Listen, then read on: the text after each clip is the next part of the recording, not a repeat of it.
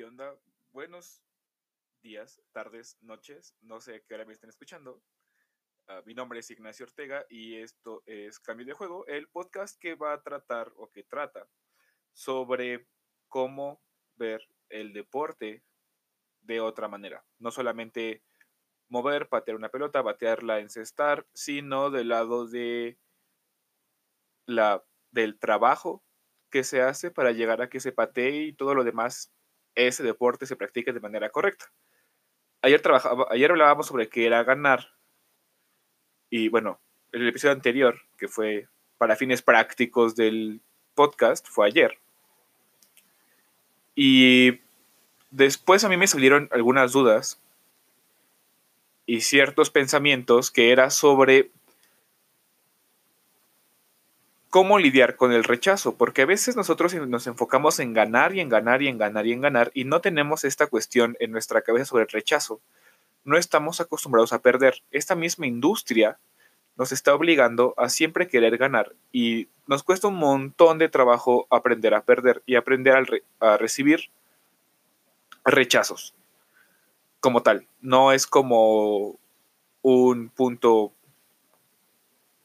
único, exclusivo del deporte, en la vida como tal también nos cuesta un montón el rechazo de lo que queremos que nuestros papás nos compren, del deporte que queremos jugar que no nos dejan y que no podemos, de nuestra persona que nos gusta o no nos gusta, de nuestros profesores cuando hay alguien que está más necesitado o tiene cierta preferencia, porque la verdad es que las hay, ah, de nuestros trabajos, de lo que no nos gusta, de que tenemos cierta, cierto gusto, cierto dominio, cierto algo por estas cuestiones de que queremos un trabajo específico, pero no, no cumplimos las necesidades, incluso cuando las cumplimos, hay recortes de personal y nos rechazan y estamos muy involucrados a ser exitosos o a buscar siempre el éxito.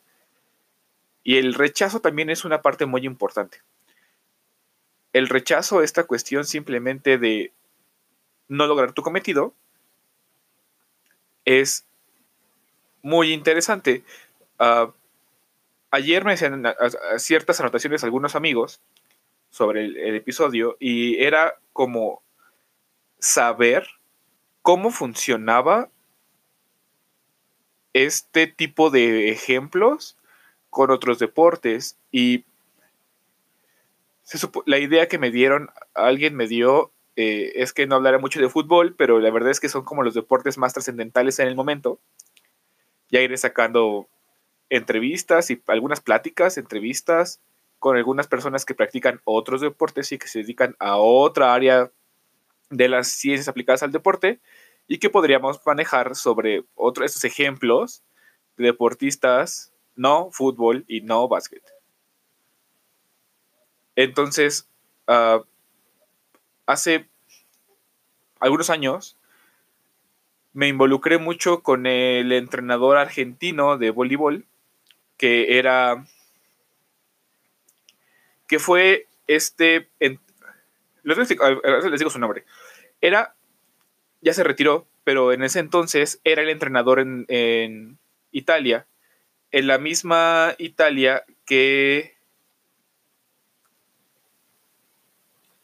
Manuel Velasco. Eh, Manuel Velasco lo que hacía era, entrenaba en Italia en la misma época que Pep Guardiola iba a jugar a la Roma. Ya en los últimos años de su carrera futbolística, el gran Pep eh, Manuel Velasco, no es Manuel Velasco, Manuel Velasco es el gobernador de un estado de México. Julio Velasco, Julio Velasco. Julio Velasco era el entrenador de un equipo de voleibol en, Italia.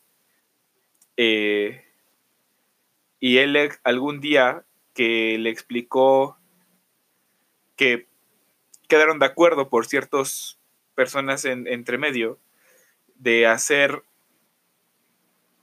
una plática con Pep Guardiola y Julio Velasco. Y Julio Velasco le decía a Guardiola que los jugadores, no importa cuál, tenían que tocar la tecla. Entonces, la tecla eh, o esta cuestión de, tocar las fibras era encontrar para tú para que te sentías motivado.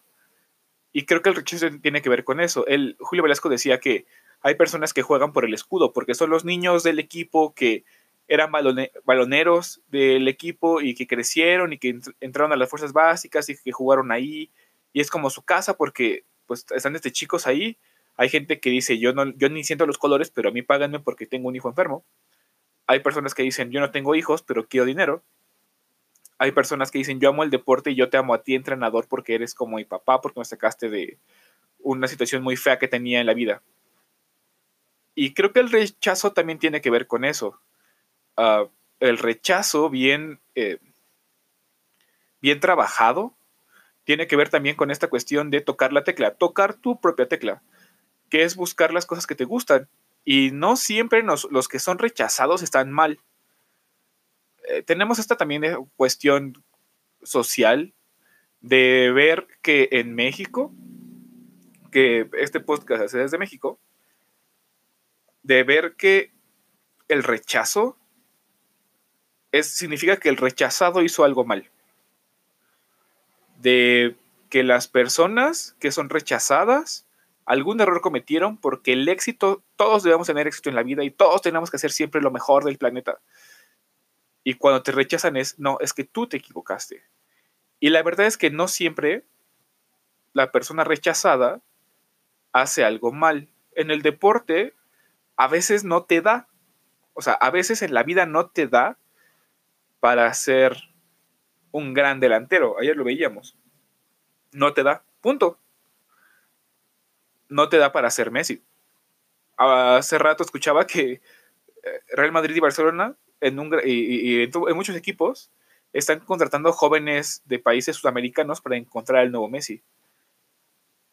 Y es súper raro.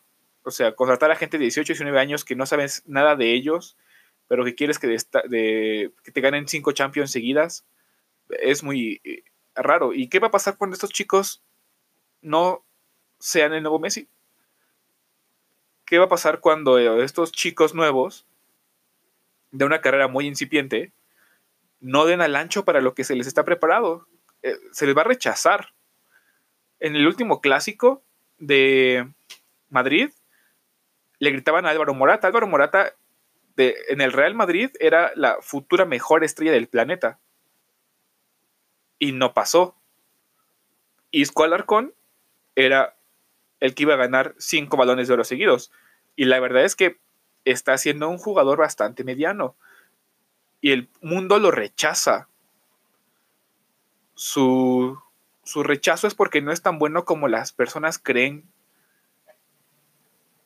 que debemos ser. A veces nos rechazan porque no somos lo suficientemente güeros o altos o bajos, o queremos estudiar o no queremos estudiar, o me preparo o no me preparo. Y la verdad es que no es así. A veces las personas que son rechazadas no tienen la mínima culpa de que sean rechazadas. Es un sistema muy ajeno que después tal vez toquemos, pero, pero esos nuevos futbolistas, estos deportistas jóvenes que parece ser que son los siguientes herederos al trono, ¿qué va a pasar con ellos si no hacen lo que nosotros queremos que hagan para nosotros, para nuestro espectáculo.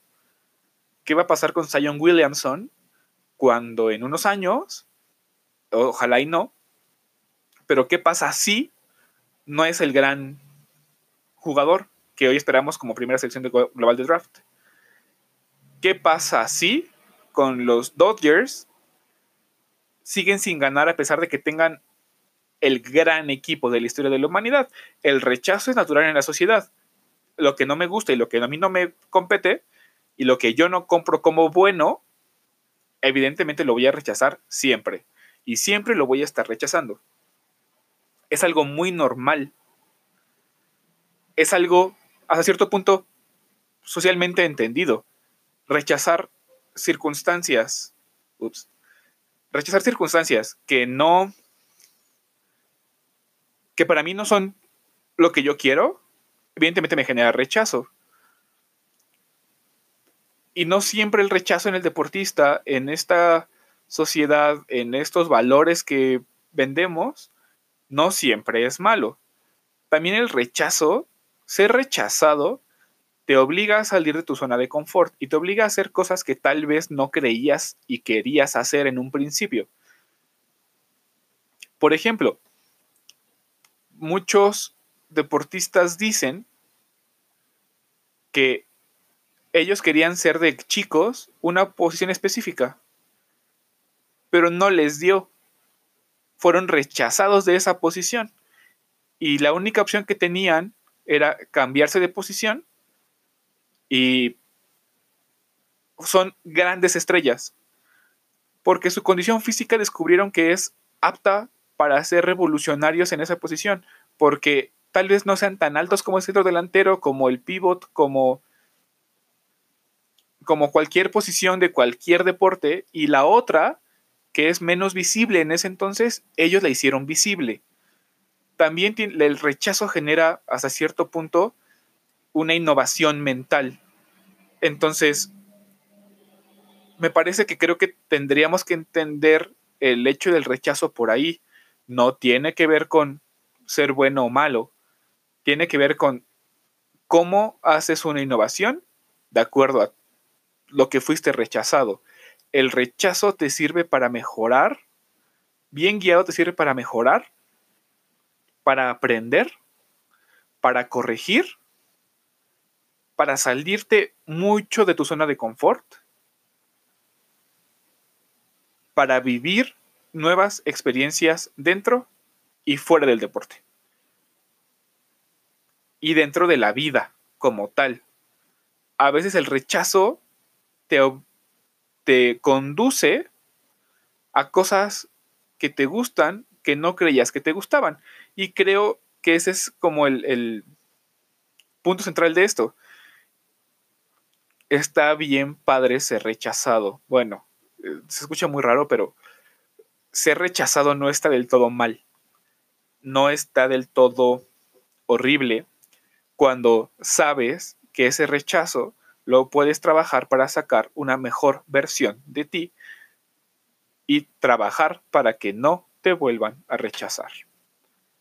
Mi nombre es Ignacio Ortega les dejo mis redes sociales. En Twitter me pueden encontrar como arroba Ignacio-Ortega- En Instagram me pueden seguir como Ignacio Ortega 16 con doble O, todo minúsculas.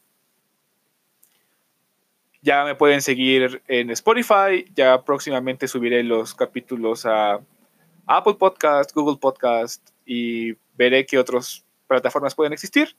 Esto es Cambio de Juego. Yo soy Ignacio Ortega. Hasta la próxima.